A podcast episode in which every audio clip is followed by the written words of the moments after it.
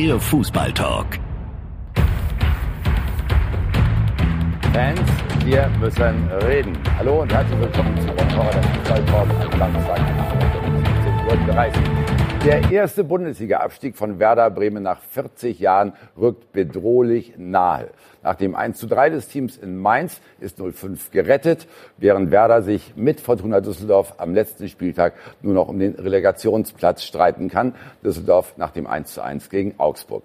Das besprechen wir ausführlich mit den Gästen, die ich eingeladen habe und die ich Ihnen jetzt, jetzt mal näher bringen werde.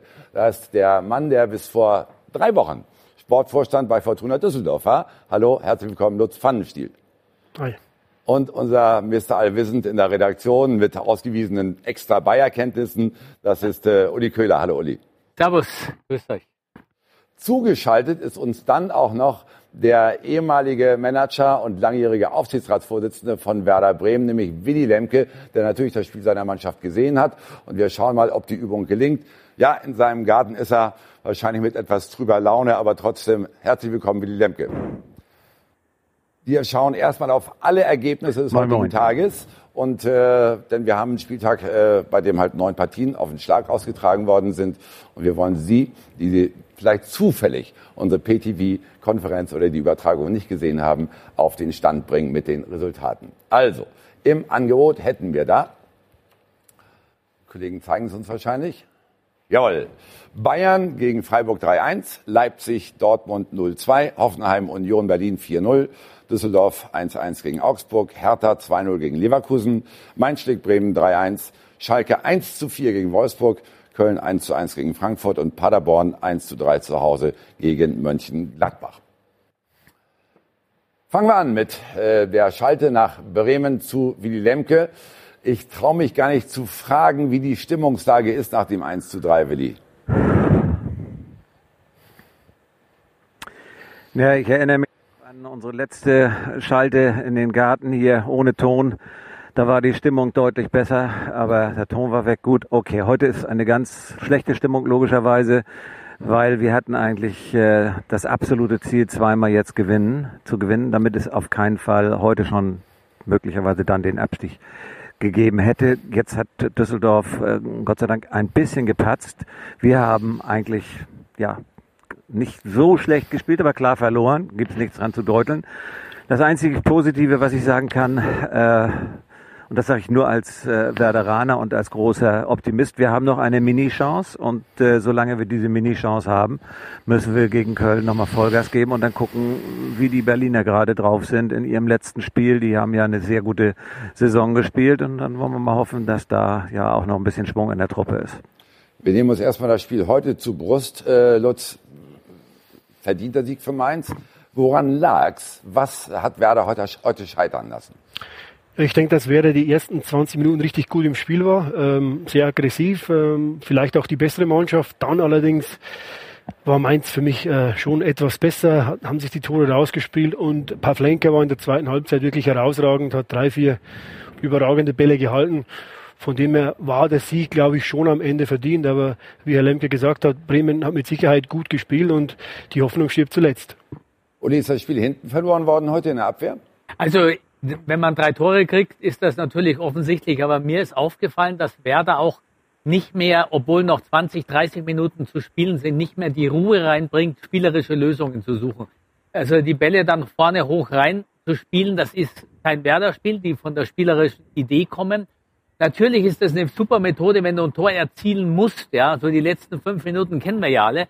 Aber das zeigt schon, dass natürlich die Truppe auch verunsichert ist, dass wenn dann das Ergebnis auch noch so kontraproduktiv ist, wie das jetzt in Mainz gelaufen ist und du immer das Gefühl hast, die Mainzer sind einfach ein bisschen selbstbewusster auch dann, gerade wenn du in Führung bist, dann ist schon sehr schwer. Also, aber ich halte es mit Willy Lemke. Am letzten Tag wird abgerechnet und wer weiß, vielleicht raffen sich die Berliner nach ausgiebigen Feierlichkeiten nochmal auf. Ja, wollen wir schauen. Ne? Am ja. nächsten Samstag wissen wir mehr, aber zunächst zu heute nochmal, ja, Willi. Äh, das hoffe ich auch. Äh, für Sie mit Sicherheit sehr zu hoffen, klar. Aber wenn ich heute gesehen habe, was da an Defiziten äh, in der Defensive ausgemacht werden konnte, äh, jetzt muss das Ohr reintun. Äh, ja, das passiert aber sofort. Wir haben einen Techniker prompt zur Stelle und äh, dann wird er mich auch gleich wieder verstehen. Wunderbar. Herzlichen Dank, lieber Kollege in Bremen, dass du da so schnell geholfen ich höre hast. dich, jetzt, ich höre dich jetzt gut. Wunderbar. Also nochmal zu den defensiven äh, Defiziten. Äh, das 21. Gegentor nach einem Standard. Beim 0 zu 2 hat fast die gesamte Abwehr nur Geleitschutz gegeben. Äh, was läuft da schief? Ja, äh, wenn ich das wüsste, wäre ich vermutlich Cheftrainer bei Werder Bremen. Ich kann das nicht äh, sagen. Wir haben ja die ganze die ganze Saison die Seuche an den Füßen, wenn man sich nur mal eben zurückerinnert. Wir haben im Hinspiel 5 zu 0 zu Hause gegen die Mainzer verloren und jetzt 3 zu 1 verloren und äh, so wie das eben auch schon von euch kommentiert worden ist, der, der Sieg war nicht unverdient. Wir haben zwar auch ordentlich gespielt, aber wir haben in den entscheidenden Augenblicken eben die Fehler gemacht vor dem 2-0. Da spaziert der, der Mainzer dadurch äh, vor dem 16er rum, als wenn er da einen Slalom fährt oder läuft. Und äh, das, das war natürlich erschreckend. Das ist erschreckend und das können wir bis jetzt nicht abstellen. Und deshalb sag ich mal, stehen wir auch da, wo wir stehen und müssen nicht auf andere schauen, äh, obwohl ich ja sauer war, als die Dortmunder so die Leistung abgeliefert haben. Aber dass wir da unten stehen, das haben wir uns äh, äh, selbst, das haben wir selbst zu verantworten. Wie viel hat über die gesamte Saison gesehen die eklatante Heimschwäche von Werder damit zu tun? Ja, da muss ich natürlich äh, sagen, wir waren früher eine Festung. Äh, zu unseren Ze Hochzeiten, also sowohl äh, 88 bis 94 oder dann auch unter Klaus Allofs und Thomas Schaaf in der Phase um 2004 nach Bremen gekommen ist, der hatte die Hose voll. Jetzt hat gar keiner mehr die Hose voll, wenn er nach Bremen fährt. Und jetzt ist es natürlich in, an dieser Phase der sogenannten Geisterspiele so, dass es völlig gleichgültig bist, ob du in Mainz jetzt spielst, in Hannover oder in Bremen. Du hast keine Leidenschaft, du hast die Seele des Spiels, äh, Fußballspiels ist völlig verloren gegangen. Die kicken und dann äh, äh, wird abgepfiffen und da ist wirklich, da kannst du nicht sagen, das ist jetzt symptomatisch für eine Heilschwäche. Natürlich, wenn du die ganze Saison anguckst, musst du sagen, in Bremen ist ja lächerlich, was wir da an Punkten geholt haben und deshalb stehen wir wahrscheinlich auch äh, so schlecht äh, in der Tabelle da. Wenn Sie sagen, die kicken vor sich hin, heißt das dann, dass wir, dass Werder Bremen die falschen Leute im Kader hat, dass der Kader falsch zusammengestellt worden ist?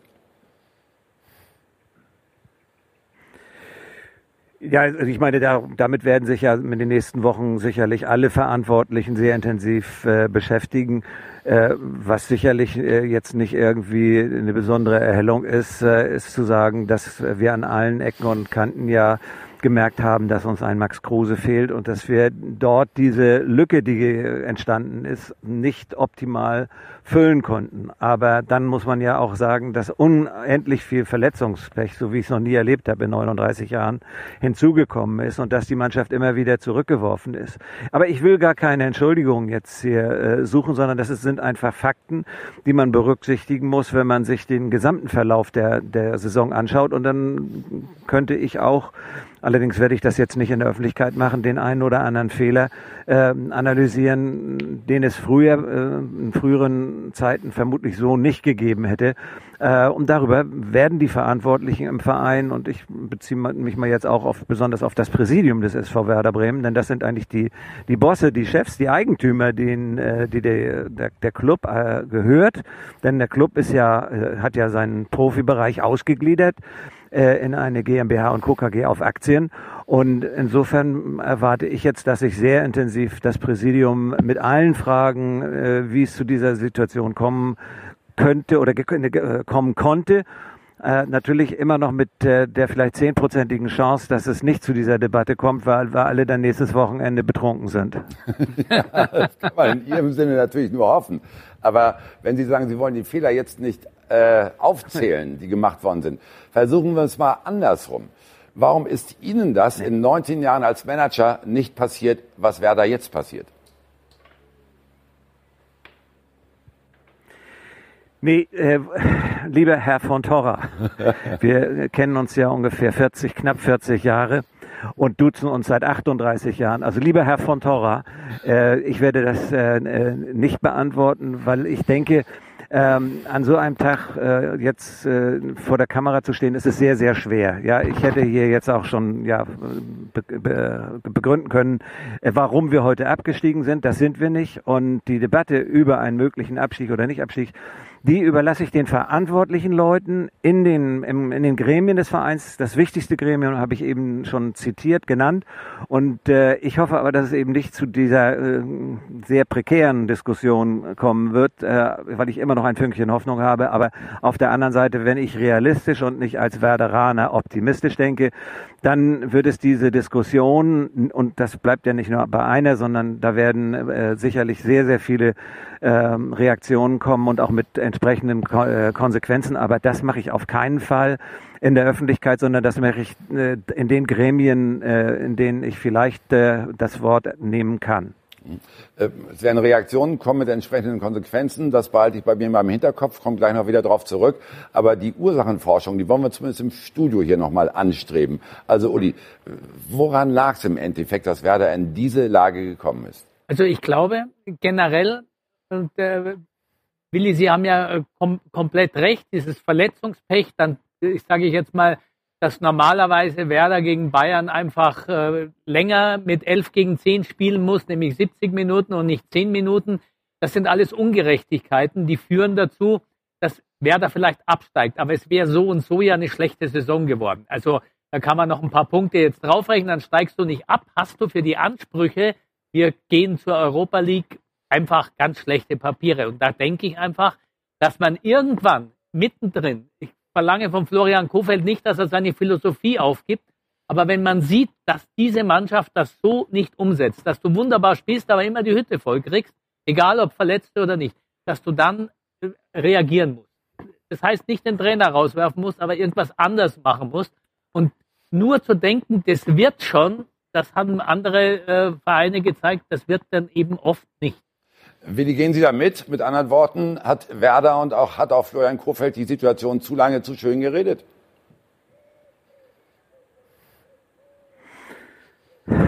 Das äh, wird einer der Punkte sein, die wir zu diskutieren haben.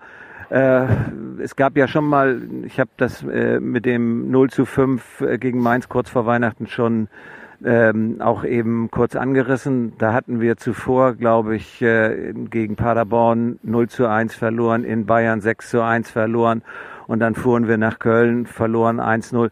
Also das war damals eine Phase, wo ich selbst schon damit gerechnet habe, dass äh, in den Gremien des Vereins äh, darüber nachgedacht wird, wie wir dazu ähm, besseren Ergebnissen kommen können. Ich sage nichts äh, zur Arbeit des Trainers, sondern ich äh, rede nur über die Ergebnisse, die die Mannschaft eingefahren hat.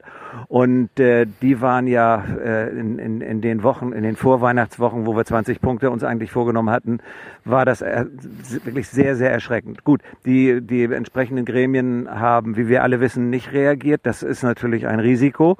Und äh, ich sage ich glaube zum dritten Mal, äh, da ich äh, definitiv sage, wir sind heute nicht abgestiegen, sondern wir haben noch eine minimale Chance, werde ich jetzt nicht hier irgendwelche Kritiken äh, gegen irgendwelche Gremien oder Personen anstoßen, sondern ich werde sagen, äh, dafür ist die Zeit reif, wenn es dann passiert ist. Und dann bin ich ganz sicher, dass das eine sehr lebhafte Diskussion in Bremen wird. Gut, äh, die Diskussion um den Trainer, die gab es ja auch schon in der jüngeren Vergangenheit.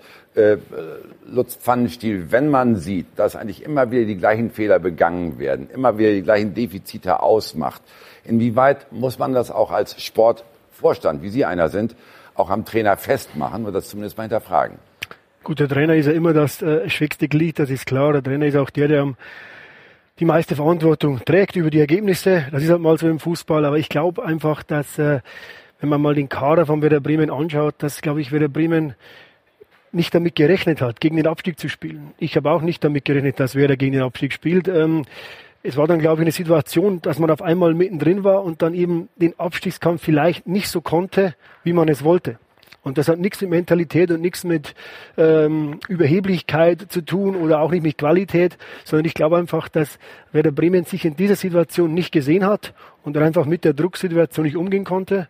Und ich weiß auch, als Werder zu uns nach Düsseldorf gekommen ist, am ersten Spieltag der Rückrunde und hat 1-0 gewonnen. Äh, und das Ergebnis war eigentlich nicht wirklich äh, gut. Äh, Werder hat drei Punkte geholt, obwohl sie nicht gut gespielt haben. Aber vor dem Spiel ganz klar gemerkt, die Mannschaft ist verunsichert. Und vielleicht war dieser Sieg zum Auftakt Gift für die Mannschaft, weil man es dann vielleicht wieder etwas leichter genommen hat, als es gewesen ist. Und jetzt steht man halt da, wo man steht und muss halt einfach auf die nächste Woche hoffen. Also nach dem Motto, eigentlich ja ganz gut oder eigentlich sind wir viel zu gut zum Absteigen. Das genau. wird schon. Ja. Also eigentlich nie so richtig äh, realisiert, in welche Bredouille man plötzlich kommen kann, auch als gestandener Bundesliga-Verein. Ja, natürlich. Also das, das, das passiert ja. Also das, äh, das gibt's ja bei jedem Verein, der hat mal so eine Phase, ja. Auch Borussia Dortmund äh, mit Peter Bosch, ja, kriegen immer die Hütte voll, aber eigentlich haben wir eine super Mannschaft, eigentlich spielen wir gut und am Ende kommt nichts bei rum. Die steigen dann nicht ab, aber Werder steigt eben dann in so einer Situation Worst-Case-mäßig ab oder erreicht bei weitem nicht die Ziele. Gut, aber äh, in dem Augenblick, Lutz, als es bei Düsseldorf halt eng und enger wurde, haben Sie den Trainer gewechselt, Werder nicht. War das bei Ihnen die bessere Lösung? Für uns war es meiner Meinung nach die beste Lösung, ja.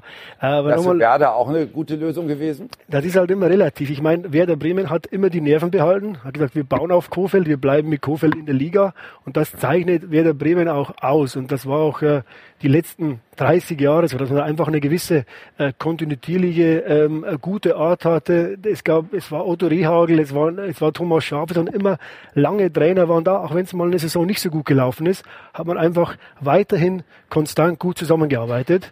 Und äh, wenn es gut gegangen wäre, dann wäre es halt, sage ich mal, wieder typisch Werder gewesen. Jetzt sieht es halt mal nicht so aus, aber ich glaube, man braucht sich um Werder Bremen auch in der Zukunft keine große Sorgen machen. Gut, äh, Willi, äh, der Trainer für ein Kurfeld. Das höre ich gerne hier in Bremen, Bonti. Ja, also ich, ich, denke, aber Mitleid können Sie in Bremen als letztes gebrauchen. Ne? Äh, das ist ein bisschen schwierig. Man muss sich ja doch analysieren. Äh, Florian Kofeld ist äh, ein begnadeter, eloquenter Krisenerklärer, ja.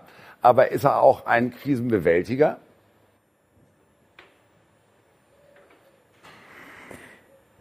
Also er ist äh, ein, ja wirklich von der Qualifikation her, das hat er ja bei einer, seiner Ausbildung bewiesen. Die ganze letzte Saison lief hervorragend, ganz hauchdünn in, die Europa League verpasst. Also es gibt niemanden wirklich, den ich kenne, der äh, sagt, der, der muss weg und äh, sofort und äh, kann, kommt alles nicht mehr in Frage, sondern es gibt eben Leute, die sagen, ey, woran messt, messt ihr einen Trainer?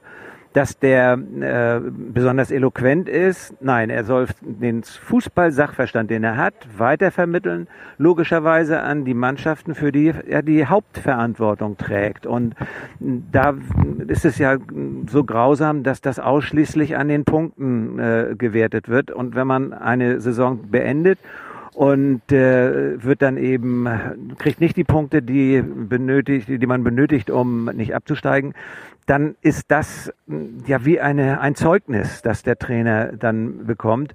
Und ich bin sehr neugierig natürlich, wie diese Diskussion jetzt läuft. Wir müssen natürlich auch mal abwarten, was sagt Florian denn zu dieser Frage, denn der ist ja nun im Mittelpunkt der ganzen äh, Diskussion. Äh, möglicherweise sagt er ja, ich, ich folge euch nicht äh, in die nächste Saison, egal ob erste äh, Liga oder zweite Liga. Das muss man sicherlich erst in einer guten Woche mit ihm diskutieren und dann müssen alle Verantwortlichen äh, zusammenkommen und sagen, wie geht's jetzt insgesamt weiter? War das eine fehlerfreie Saison für uns? Ich sage nein, das war es nicht, sondern es sind Fehler gemacht worden und die darf man natürlich nicht äh, wiederholen, weder in der ersten noch in der zweiten Liga. Äh, sonst äh, wird es auch im nächsten Jahr sehr schwer, denn wir wissen alle durch die Transparenz, die der SV Werder Bremen in seine Finanzen gebracht hat, durch äh, die Aussagen unseres Vorsitzenden der Geschäftsführung, Klaus Wilbri, der das sehr, sehr offen und transparent gemacht hat. Die finanziellen, also die wirtschaftlichen Voraussetzungen für die nächste Saison werden sowohl in Liga 1 oder in Liga 2 sehr, sehr schlecht. Da muss man dann besonders zusammenstehen, Zusammenhalt zeigen und äh, muss dann versuchen, das Beste daraus zu machen, denn wie, wie gesagt, die wirtschaftliche Situation ist nicht gut. Um dann auch nach vorne zu schauen, Uli, was meinst du? Sollte Werder Bremen dann auch, wenn es zum Worst Case kommt, mit Florian Kofeld in die zweite Liga gehen? Also man hört ja, äh, ohne was zu wissen, dass äh, Florian Kofeld äh, anscheinend nicht unbedingt jetzt in Bremen bleiben wird. Das ist aber, das, ich glaube nicht, dass du mit einem Trainer, mit dem du abgestiegen bist, Neuanfang machen wirst. Das wäre ganz selten und gerade weil man auch so lange festgehalten hat, Ich glaube, was Willy Lemke gesagt hat, der Vorstand muss sich auch Gedanken machen, Marco Bode muss sich Gedanken machen. Bei Rückwirken ist man natürlich immer gescheiter, aber wenn du sagst, okay, dann gib halt dem Max Kruse das doppelte Gehalt, dann verdient er so viel wie in der Türkei. Es ist aber auch nicht viel mehr wie drei, vier Millionen. Das, was jetzt passiert, ist bedeutend teurer. Ja, und wenn du, wenn du nicht weißt, wie du ihn ersetzen kannst, wenn du da nicht adäquat was kriegst, der hat ja super dahin gepasst. Ja. Max Kruse hat ja, ja, wie die Faust aufs Auge, war der Bremer Schlüsselspieler. Dann musst du halt das Risiko gehen bei so einem Riesenetat, dass du sagst, okay, der hat bisher, ich habe keine Ahnung, was er verdient hat, aber er sagt er drei und jetzt in der Türkei verdient er sechs, ja, dann gebe ich ihm die sechs.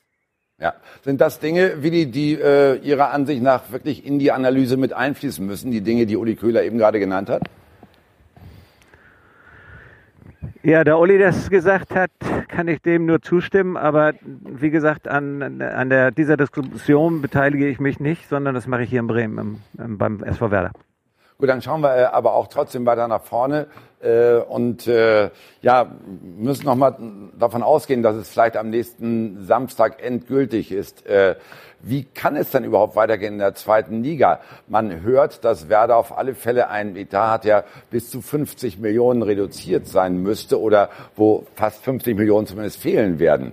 Äh, wie, wie kann das gehen? Also die Zahl kann ich erstmal nicht bestätigen, denn äh, weder Jörg von Torra noch Willy Lemke sind im Augenblick im Aufsichtsrat. Das waren wir ja mal gemeinsam vor einigen Jahren. Da wussten wir genau über die Zahlen Bescheid. Heute kenne ich diese Zahlen nicht, äh, aber die werden natürlich in den nächsten Tagen und Wochen diskutiert werden, wenn es dann der Fall äh, notwendig macht. Aber mm, es ist schon eine unglaublich schwierige Situation, da rauszukommen, äh, wirtschaftlich mm, und dann auch möglichst äh, die Mannschaft so aufzubauen, dass sie äh, nicht jetzt ein, zwei, drei, vier, fünf Jahre da in der zweiten Liga rumkrebs oder womöglich noch schlimmer äh, sich weiterentwickelt, weil dafür gibt es ja entsprechend negative Beispiele. Also das muss sehr, sehr wohl bedacht sein. Da muss man genau analysieren, welche Schwerpunkte man setzt. Äh, man wird auch rückschauend nochmal diese Diskussion um die Kaderplanung ansehen. Man muss auch schauen, was ist eigentlich äh, äh, passiert mit den vielen, vielen Verletzungen ist das jetzt alles soweit in Ordnung, dass man nicht äh, dauernd Fragen stellt über die Betreuung in dem Bereich. Also da gibt es viele, viele äh, Fragen, ähm, die beantwortet werden müssen und die dann dazu führen, dass wir wirklich äh, sagen können, wir steigen äh, wieder ein in die erste Liga, wenn wir ganz, ganz, ganz viel Muzzle haben oder wir nehmen den Kampf auf. Das haben wir vor 39 Jahren schon einmal gemacht, als wir abgestiegen sind. Wir sind sofort damals wieder aufgestiegen und hatten dann wunderbare äh, Jahre vor uns äh, mit Otto Rehagel und dann in einer späteren Phase, als die Bayern uns oder äh, Otto geklaut haben, das wissen ja alle, äh, da ging es bei uns einige Jahre kräftig bergab. Dann gab es die Wende zu Thomas Schaaf. Wir wurden 1999 deutscher Pokalsieger in Berlin und dann äh, haben Klaus Allofs oder sind Klaus Allofs und Thomas Schaaf durchgestartet. Von den Zeiten träumen wir natürlich alle, aber warum ist das nicht äh, äh nochmal wiederholbar? Ich weiß, dass sich die Gesamtsituation im wirtschaftlichen Bereich kolossal geändert hat.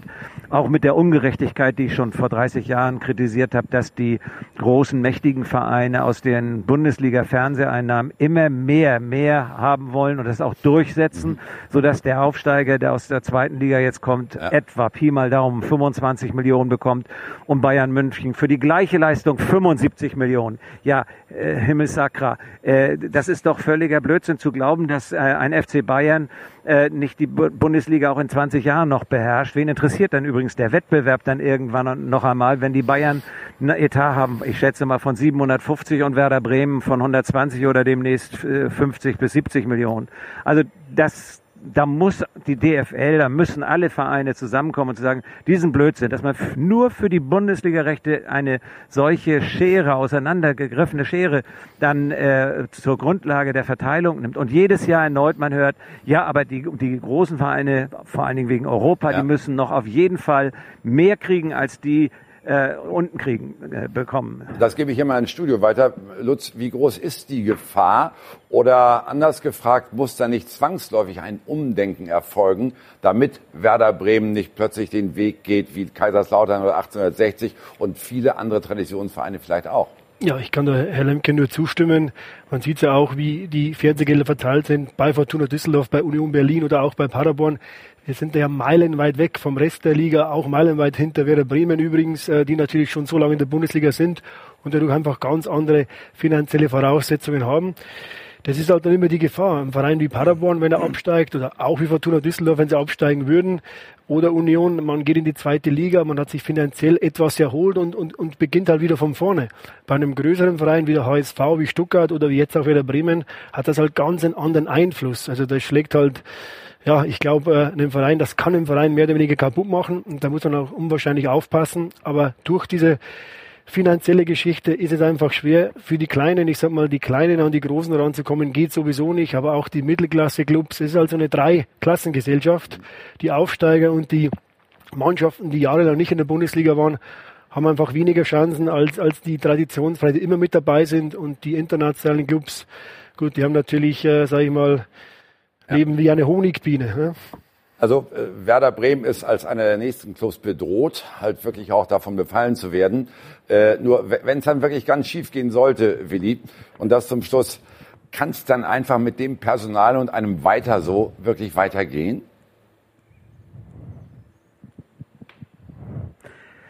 Das ist äh, eine sehr, sehr relevante Frage und auf die oder diese Frage wird hier mit Sicherheit, wenn es dann passiert, sehr, sehr intensiv und aufmerksam diskutiert. Nicht nur von äh, den, den Gremien im Verein, die haben nachher die Verantwortung zu tragen, sondern die wird auch in den Foren diskutiert, die wird bei den Fangruppen, bei den Sponsoren, die wird durch die Stadt und Land diskutiert und äh, ich werde heute Abend erstmal eine Menge äh, E-Mails und WhatsApp schicken in die ganze Welt, weil das ist ja das Tolle an Bremen.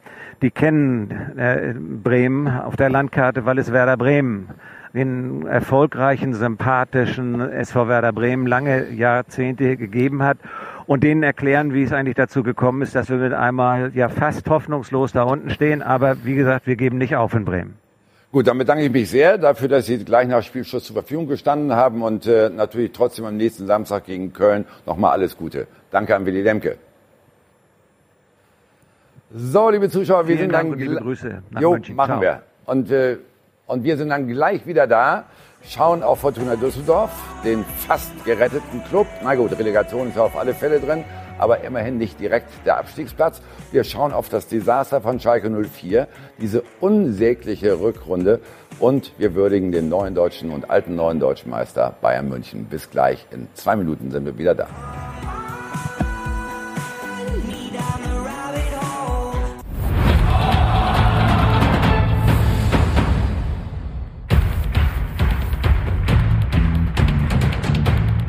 Wir sind zurück bei Von Torra, der Fußballtalk, die schnellste Analyse nach dem Bundesligaspieltag.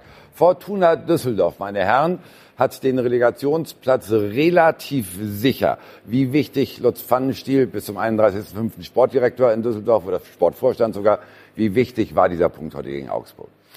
Ja, natürlich war er wichtig äh, im Zusammenspiel mit der Niederlage von Werder Bremen. Äh, trotzdem hat man sich ganz klar, ähm, ja, äh, man musste eigentlich gegen Augsburg gewinnen. Also ich sage immer, Augsburg zu Hause, auch eine Mannschaft, die innen drin steht, das sind eigentlich die Spiele, wo man drei Punkte holen müsste. Dann wäre Ähm, der Drops gelutscht gewesen. dann wär's- Ein dann wär's mal- mehr. genau. Fortuna wäre sicher auf dem Relegationsplatz gewesen. Äh, trotzdem hilft natürlich das Unentschieden jetzt, jetzt schon wieder. Äh, ich würde es noch nicht als, als eine gelesene Messe sehen, weil man muss ja in Berlin was holen. Ähm, man weiß auch nicht, wie Köln äh, in, in Bremen auftreten wird. Also ich glaube, es heißt immer noch eine Woche volle Kon- Konzentration, um den 16. Platz dann wirklich fix zu machen. Aber im Großen und Ganzen äh, muss man einfach die, die letzten Wochen etwas abschütteln, weil man hat viele Unentschieden geholt, wo man eigentlich klar die bessere Mannschaft war, aber man hätte man gewinnen müssen. Und äh, natürlich holt das die Fortuna jetzt etwas ein. Aber ich muss sagen, jetzt mit der jetzigen Situation die Relegation zu erreichen, wäre dann doch, äh, glaube ich, eine gute Ausgangsposition in der Liga zu bleiben. Normal sagt man ja bei so vielen Unentschieden, das kann schiefgehen, aber hier kann es sein, dass die vielen, nämlich elf Unentschieden, glaube ich, mit heute zwölf, die Fortuna sogar retten könnten. Wir schauen mal alle zusammen auf die Tabelle und sehen uns die Lage unten an. Also es geht eigentlich wirklich nur noch um äh, Fortuna Düsseldorf und um Werder Bremen. Und da haben Sie es 30 Punkte gegen 28 Punkte. Die Tordifferenz sehen Sie auch, 28 gegen 32.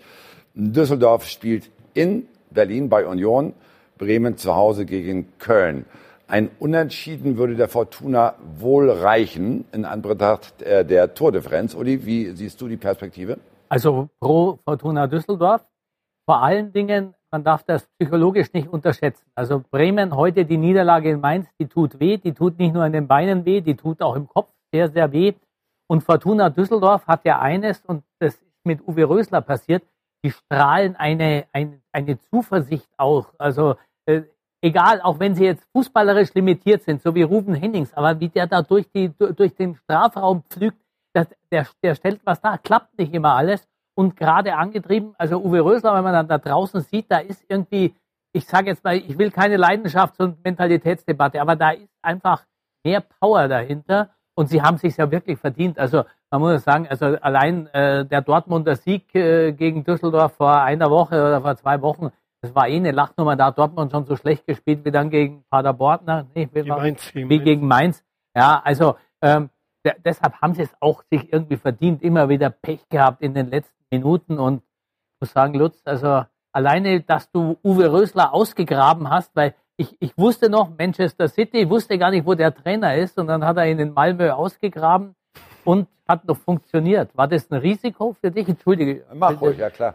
Nee, also für viele Leute war es natürlich ein Risiko. Für mich war es keins, weil ich die Karriere von Uwe äh, immer verfolgt habe. Also auch als er in England gearbeitet hat. Früher habe ich damals in Norwegen noch selber gespielt. Da war Uwe dann auch Trainer. Also nicht bei meiner Mannschaft, sondern gegen mich. Und ähm, ja, wir hatten damals mit Hoffenheim ein Freundschaftsspiel gegen Leeds United. Da haben wir uns dann wieder mal getroffen. Das ist wirklich viele Jahre her. Und mir hat der Fußball einfach imponiert. Und vor allem, wie du gesagt hast, die Leidenschaft, das Feuer draußen auf der Bank und dann eben mit dem großen Erfolg, den er bei Malmö FF gefeiert hat und dann war er halt eben frei genau zu dem Zeitpunkt. Dann war es für mich eigentlich eine, eine, klare Kiste. Wir holen uns mal den Trainer, den niemand auf der Liste hat. Wir, wir gehen mal eine andere Richtung und ähm, wenn wir drinnen bleiben, haben wir alles richtig gemacht. Ja. Wenn nicht, dann ist man immer angreifbar. Es kann klappen, es kann aber auch immer noch daneben gehen, nämlich dann, wenn Werder Bremen gewinnt und die Fortuna verliert. Dann wäre es der direkte Abstiegsplatz. Wie sehr zittern Sie? Ja, ich schaue mir mal nur die letzten zehn Wochen an und ich glaube, dass die Fortuna sehr schwer zu schlagen ist. Ähm, ich glaube, wir sind defensiv gut organisiert. Die Mentalität, der Wille, einfach auch diese Nackenschläge, wie letzte Woche. Ich glaube, dieses 0-1 gegen Dortmund in der 96. Das hat wirklich, äh, also ich saß mit Tränen in den Augen vor dem Fernseher, das hat wirklich wehgetan. Und dann fährt man nach Leipzig, ist 2-0 hinten, äh, macht das 2-1, schickt dann auch noch den Torwart nach vorne und holt sich noch einen Punkt, den keiner wirklich äh, mehr äh, für möglich gehalten hätte. Und das zeigt halt, dass die Mannschaft einfach eine brutale Mentalität hat. Das sind wirklich gute Jungs und äh, darum bin ich sehr positiv, dass wir auch in äh, Berlin nicht verlieren werden. Das klingt wirklich sehr zuversichtlich. Kriegen Sie eigentlich noch eine Nicht-Abstiegsprämie? Ah, über, über Geld spricht man nicht, aber natürlich. Ich bin auf alle Fälle vom, vom, vom Herzen her noch ganz klar und Fortuna bis zum letzten Spiel. Und ich gehe mal davon aus, wie es jetzt aussieht, dass das vielleicht dann immer am 6. Juli sein wird. Ähm, aber auch da sehe ich sehr positiv nach vorne. Ich glaube, äh, man kann mit einer durchwegs äh, positiven und mit viel Stolz in diese Relegationsspiele gehen, wenn man schafft. Und man würde dann wahrscheinlich gegen eine Truppe auflaufen, die nicht unbedingt eine tolle Saison hatte. Dann haken wir das Thema Abstieg für heute ab und schauen nach oben auf die Champions League Plätze. Dortmund nach dem 2 zu 0 qualifiziert. Leipzig so gut wie qualifiziert. Um den vierten Platz streiten sich weiter Gladbach und Leverkusen. Das Team, das heute verloren hat in Berlin. Uli, wer hat die besten Aussichten? Also ich glaube, es spricht viel für Borussia Mönchengladbach. Vorsprung, auch dass sie heute wieder gewonnen haben, dass sie wieder in die Spur finden. Ich glaube, die lassen sich einfach nicht mehr nehmen. Und irgendwie ist es schon ganz komisch, dass Leverkusen immer, wenn es entscheidend wird, immer einen Hund reinhauen. Also immer so in der Schlussphase irgendwas passiert immer. Gut, Gladbach hat ein Heimspiel, Leverkusen auch. Leverkusen gegen das gerettete Mainz. Aber Gladbach könnte ein Unentschieden reichen, dürfte sogar wegen der Tordifferenz. Wie sehen Sie das, Lutz? Ja, Heimspiele sind ja nicht mehr so viel wert in diesen Corona-Zeiten. Darum sage ich mal, der Heimvorteil fällt schon etwas weg. Ähm, äh, Uli hat richtig gesagt, ich habe eigentlich Leverkusen die letzten Wochen so stark gesehen, äh, dass man äh, wirklich nicht nur an die Tür geklopft hat zur Champions League, sondern man hat es eigentlich gefühlt, dass es diesen Fall klappen könnte. Aber die, ich sag mal, diese sehr ähm, unaufgeregte Art von, von Borussia Mönchengladbach, die wirklich einen, einen, tollen Fußball spielen, die einfach sehr gut organisiert sind. Und da muss man auch Marco Rose mal ein ganz großes Kompliment machen. Er hat da wirklich eine, eine ganz eine andere Mentalität in die Mannschaft gebracht. Äh, von dem her tendiere ich auch eher zu Borussia Mönchengladbach. Max Eber, der Sportdirektor der, der Borussen, ist morgen bei äh, Patrick Wasserzier bei Sky 90, 13 Uhr die Sendezeit, sollte man sich merken, und wird dort natürlich noch mehr Auskunft geben über seinen Club. Das Drama um Schalke 04 ist heute unvermittert weitergegangen. Sie waren nach der Hinrunde punktgleich mit Borussia Dortmund. Dann haben sie noch in der Corona-Phase zwei ganze Punkte geholt und sind seit 14 Spielen sieglos. Wie konnte das passieren, Uli? Glaube, in Gelsenkirchen äh, werden da auch, da wird der eine oder andere sitzen, wie kann sowas passieren. Also äh, ich glaube mal zum einen, äh, Schalke war nicht so stark in der Vorrunde, wie die Tabellensituation hergegeben hat. Da waren ein paar glückliche Siege gehört, aber noch einfach mit dazu. Ich glaube, die waren sogar mal vor Bayern gestanden oder zumindest mit Bayern zusammen, fünfter Platz oder irgendwie sowas. Aber völlig egal. Mhm. Ah, Olli, wir haben mit dir, glaube ich, äh, seit geraumer Zeit Tonprobleme. Man versteht dich nicht mehr. Ich gebe die Frage jetzt erstmal an Lutz Pfannenstiel weiter und dann können wir das Mikro beim Uli Köhler in der Zwischenzeit reparieren. Komm ruhig ins Bild, versuch's einfach. Aber Lutz, bitte äh, dann einfach zu Schalke. Ja, bei äh, Schalke ist so, ich glaube, man hat einen guten Kader. Man hat allerdings äh, unwahrscheinlich viele Verletzungen hinnehmen müssen. Das heißt, äh, dass David Warner nicht wirklich immer mit einer eingespielten Viererkette spielen konnte. Sind äh, Schlüsselpositionen ausgefallen und irgendwann mal kam dieser, sag ich mal, dieser Antilauf äh, mit dazu. Und ich kann jetzt nur noch vor ein paar Wochen haben wir noch mit Düsseldorf zu Hause gegen Schalke 2-1 gewonnen. Das war auch ein Spiel, wo, wo, wo Fortuna Düsseldorf fast 70 Prozent Ballbesitz hatte. Und das ist eigentlich so eine gut besetzte Mannschaft wie Schalke eigentlich fast unmöglich. Ähm, dann hat Schalke auch noch Einzel geführt von der Standard und dann hatte man eigentlich das Gefühl, jetzt wird es wirklich schwer und dann kam wieder diese Angst davor, was zu holen. Es wurde wieder passiv, man, man stand sehr, sehr tief und zum Schluss äh, war es wieder eine Mentalitätsgeschichte. Die Mentalität der Fortuna hat Schalke aufgefressen, aber ähm, ich glaube schon, dass in der Mannschaft Potenzial steckt. Ähm, ich glaube aber auch, dass Schalke vor allem auch mit der Corona-Geschichte jetzt es ist eine Mannschaft, die die Zuschauer braucht, die auch den Druck zu Hause braucht. Wenn bei Schalke mal nichts läuft zu Hause, dann, dann fühlt man sofort dieses Raunen und die Pfiffe und die Mannschaft läuft wieder. Momentan pfeift halt vielleicht ein Spatz vom Dach und sonst keiner. Und dann zeigt die Mannschaft auch momentan eine gewisse Gleichgültigkeit und dann funktioniert es halt nicht. Ja, aber lässt sich das wirklich nur an den Verletzungen festmachen, Uli?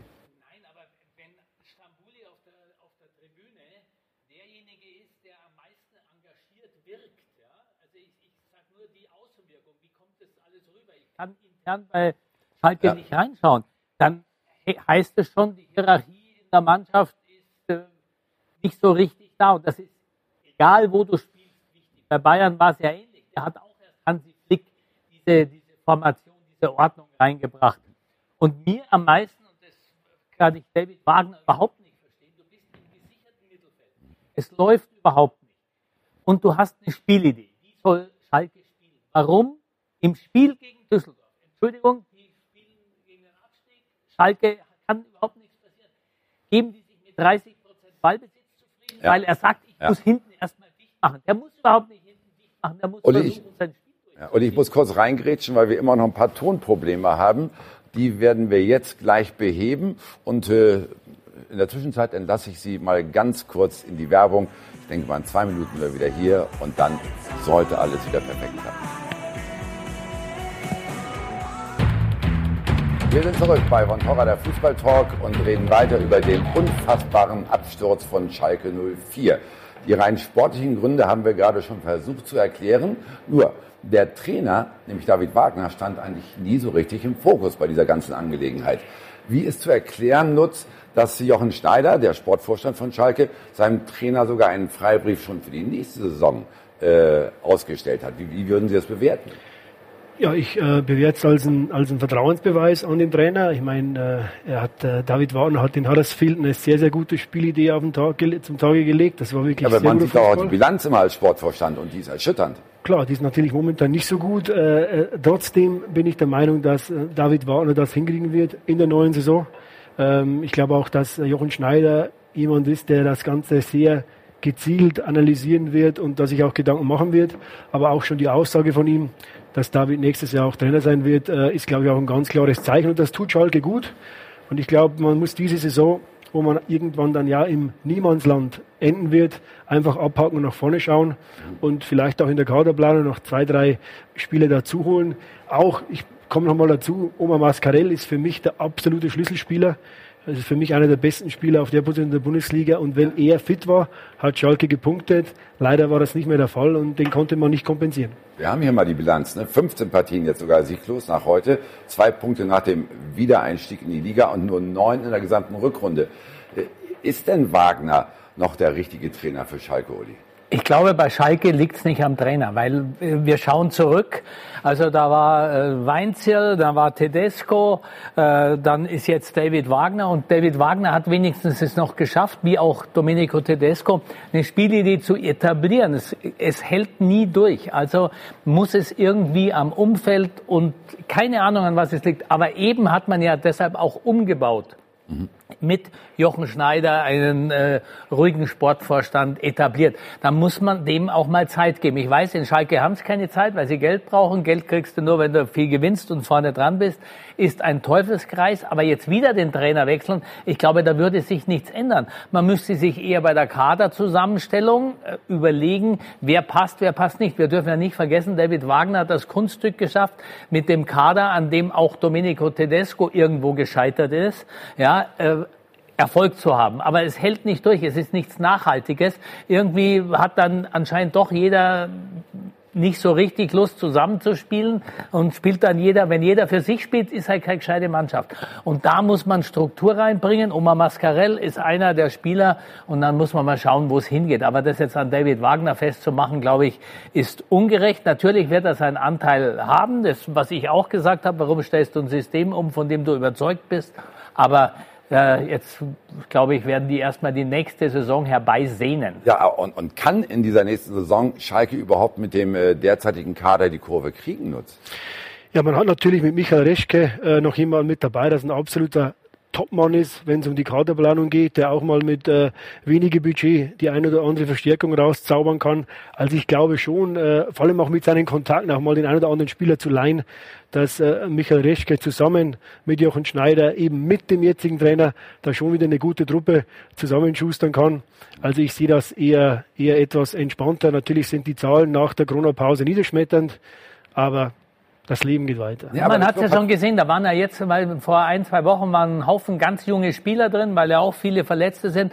Die haben sich nicht so schlecht angestellt. Da war so eine Art von Feuer drin und die haben ja ihre Knappenschmiede, die haben ja auch einfach eine gute Nachwuchsarbeit. Und ich glaube, man muss nicht so aufgeregt sein. In Schalke sind die Erwartungen immer riesengroß und mhm. jetzt haben sie zusätzlich noch ein Problem natürlich, wenn äh, der, der, der Boss so unter Druck steht wie Clemens Tönnies jetzt im Moment. Das ist ja alles nicht hilfreich. Ja? Also da kommt alles zusammen und äh, ich bin gespannt, ob sie es hinkriegen. Ja, aber wie kann man diese Probleme, vor allen Dingen auch das Sturmproblem lösen bei dem schmalen Budget? Also fast 200 Millionen Schulden ist das eine und dann ist aber noch das äh, europäische Geschäft im nächsten Jahr schon wieder futsch. Also da kommt nicht so ganz viel Geld rein. Wie soll das gehen, ohne Geld sich Leute zu holen, die vorne sofort funktionieren, im Gegensatz zu den augenblicklichen Stürmern? Ja, ich sage einfach den teuren Kader, nur dem das Geld zahlen, der alles mitbringt. Es langt dann nicht nur, heutzutage ein guter Kicker zu sein. Du musst dich, also ich sage jetzt mal, dieser Strambuli, den werden sie wahrscheinlich nicht halten können. Der ist nur auf der, auf der Tribüne aktiv. Solche Spieler brauchst du. Du brauchst auf Schalke mehr denn woanders Mentalität. Ja. Und auch wenn Guido Burgstaller immer ausgelacht wird, weil er so langsam ist, der kann die Buden machen. Also ich sage jetzt mal, wenn du Spieler hast, die den permanent füttern, dann macht er auch 15, 16 Buden jeder, in jeder Saison. Auch Guido Burgstaller. Nein, also, äh, das sind immer so Ausreden. Ja, mit dem Burgstaller gewinnst du nichts. Nein, mit dieser Mannschaft, wie sie zusammengestellt ist, gewinnst du nichts. Da nehmen wir gleich beim Kollegen rein, der heute beim Spiel war, Oliver Müller der für die Welt arbeitet und den ich jetzt per Skype schalte begrüße. Hallo nach Gelsenkirchen. Hallo Oliver Müller. Ja, schönen guten Abend. Wir haben schon lange geredet über hm, die Situation auf Schalke und wie es passieren konnte, wie dieser Absturz überhaupt äh, vonstatten gehen konnte. Äh, aber wie hast du es jetzt heute im Stadion erlebt, Oliver? Wie ist dann die Stimmung nach äh, diesem niederschmetternden 1 zu 4? Ja, das ist natürlich desillusionierend für die Spieler. Ähm, es gab ja in den vergangenen Wochen, auch wenn die Ergebnisse insgesamt natürlich sehr zu wünschen übrigens ließen, so leichte Lichtblicke. Das war hier äh, zu Hause die Leistung gegen Leverkusen, dann auch die zweite Halbzeit äh, jetzt zuletzt bei Eintracht Frankfurt. Heute gegen den VfL Wolfsburg eine sehr konzentriert auftretende Mannschaft mit, mit einer gewissen Qualität. Da merkte man allerdings relativ schnell, ähm, dass Schalke 04 da an seine Grenzen stößt und dass die Grenzen derzeit sehr eng gezogen sind. Und äh, das weiß man auf der einen Seite, das sagt David Wagner ja auch seit Wochen, aber wenn man es dann immer wieder so deutlich und so brutal vorgeführt bekommt, ähm, dann zieht einen das natürlich zusätzlich runter. Also äh, man kann im Grunde genommen nur froh sein, momentan, ähm, dass keine Schalker-Fans im Stadion waren, sonst wäre es war ja wahrscheinlich ein Spießrutenlaufen für die eigene Mannschaft geworden. Gut, aber was muss nun in der Zukunft passieren, um halt aus diesem Lauf herauszukommen aus Schalke, äh, auf Schalke? Äh, ist es vielleicht das Modell, doch wieder mehr auf, das, äh, auf die knappen Spiele zu setzen, weil man ja ohnehin kein Geld hat? Ist es das Modell, erst einmal sich von den sogenannten Söldnern trennen, die Schalke durchaus im Kader hat?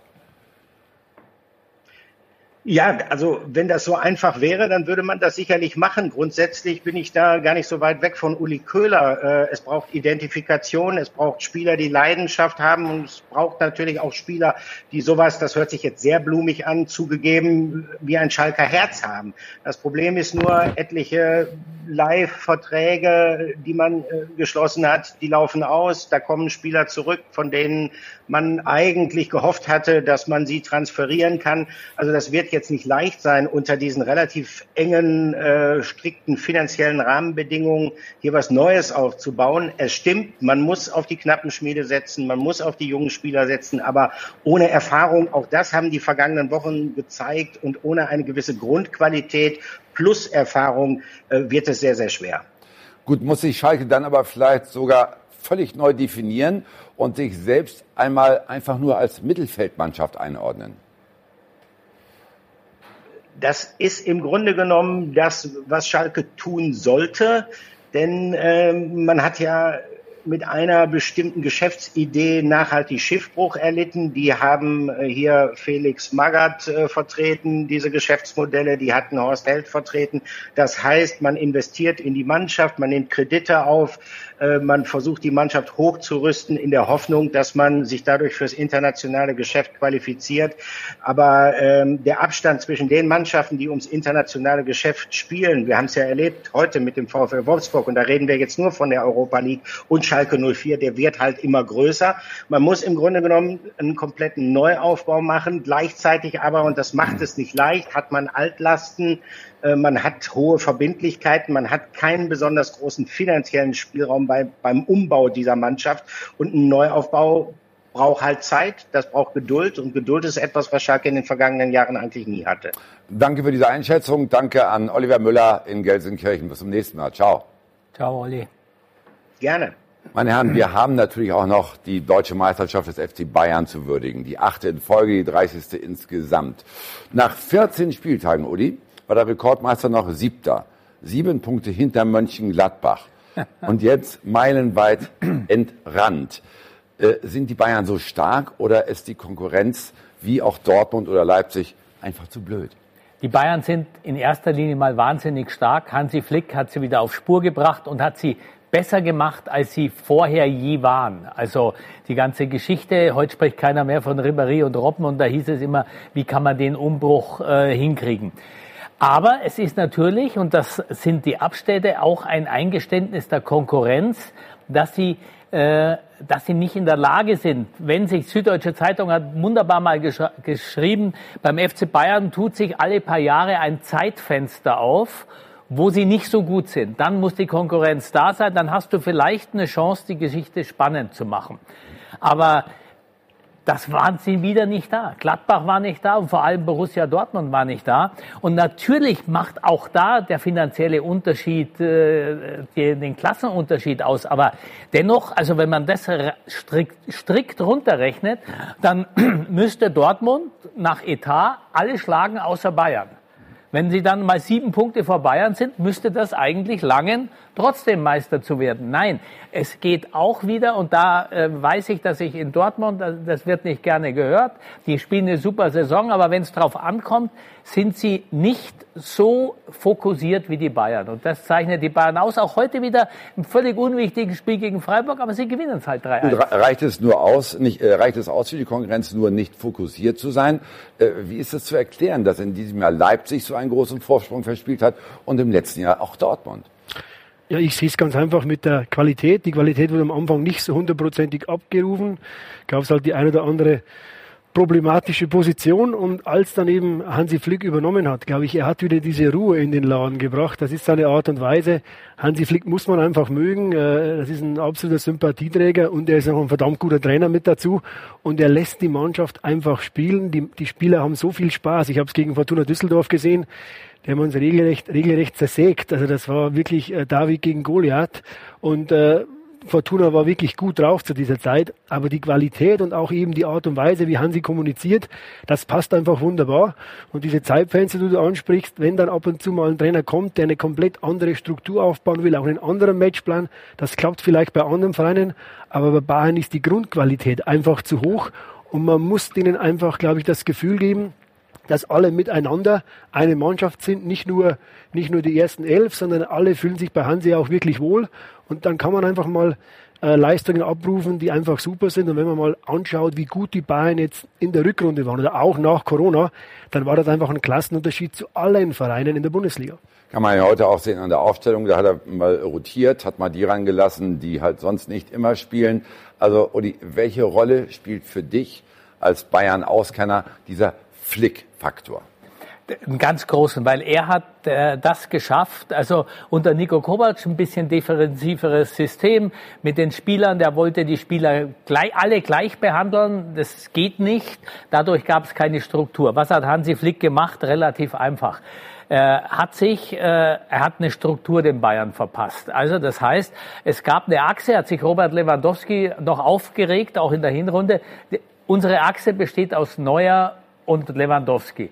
Heute, er hat Kimmich ins Mittelfeld gesteckt. Nicht einmal rechts, einmal hinten. Nein, du bist der wichtigste Mann da und ganz da von wichtig. Jogi Löw gelernt, ne?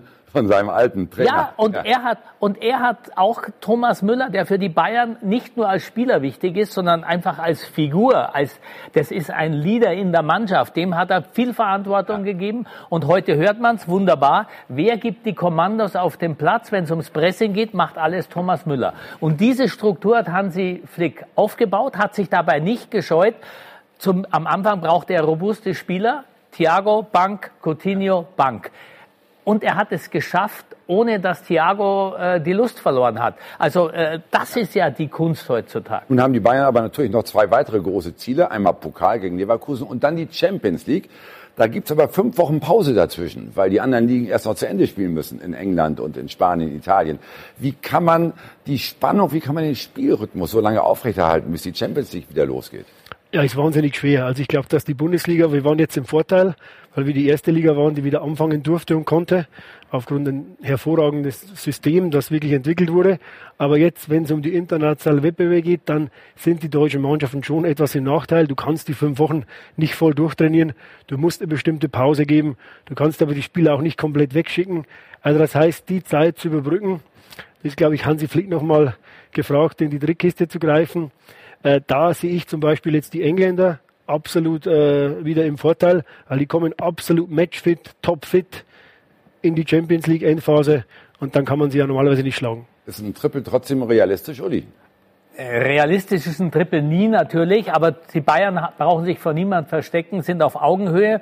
Und ich habe mich auch mit Trainingslehre nochmal schlau gemacht, habe mit ein paar Leuten gesprochen, die sagen, nee, ist gar nicht so schlecht, weil die spielen jetzt alle, und das müssen die anderen Mannschaften ja machen, quasi englische Wochen. Und wenn du eine lange Pause vorher hattest, wie in der Corona-Zeit, dann ist das sehr, sehr anstrengend. Und die Bayern haben das gehen dann zwölf Tage in Urlaub. Hansi Flick gibt komplett frei und trainieren dann 14 Tage wieder. Also die haben noch so eine Ruhephase dazwischen. Und das könnte zum Vorteil sein, weil die anderen dann schon äh, fünf englische Wochen hinter sich haben. Also ich glaube, die Bayern brauchen das Glück, das du haben musst. Manch, von der Mannschaft her können sie es schaffen. Dann lass uns ganz kurz noch auf eine Personale schauen, weil Pep Guardiola hat Sané praktisch freigegeben zur neuen Saison. Äh, wie ist der Stand deiner Informationen? Wird er kommen? Also es ist ja, es ist ja kein Geheimnis mehr, dass, außer dass Manchester City jetzt quasi aufgegeben hat, um ihn zu kämpfen. Die Bayern sind sich einig mit Leroy Sané. Der Vertrag scheint ausverhandelt zu sein. Äh, Uli Hoeneß hat davon gesprochen, er stellt sich 40 Millionen als Ablöse vor, weil Leroy Sané ja nur noch ein Jahr Vertrag hat. Die Engländer stellen sich, glaube ich, 70 Millionen vor. Man wird sich treffen und ich glaube, es wird nicht über 50 gehen, weil ja Manchester City auch noch Anfang Juli dieses Urteil des äh, CAS erwartet, ob sie Champions League spielen dürfen oder nicht. Also ich glaube, äh, so viel Geld werden sie nicht erlösen, wie sie davon, wie sie träumen. Danke für die Information, Uli Köhler, und ein großes Dankeschön an Lutz Pfannenstiel. Geht's nach Newcastle? Ist das der nächste Job? Ist eine sehr schöne Stadt, aber ich habe mich noch nicht entschieden, was ich mache. Okay, da warten wir noch ab, da warten wir gerne zu. Äh, das war's, äh, liebe Zuschauer. Am nächsten Samstag sind wir nochmal für Sie da und äh, werden dann reden über die Relegation. Wer hat's geschafft?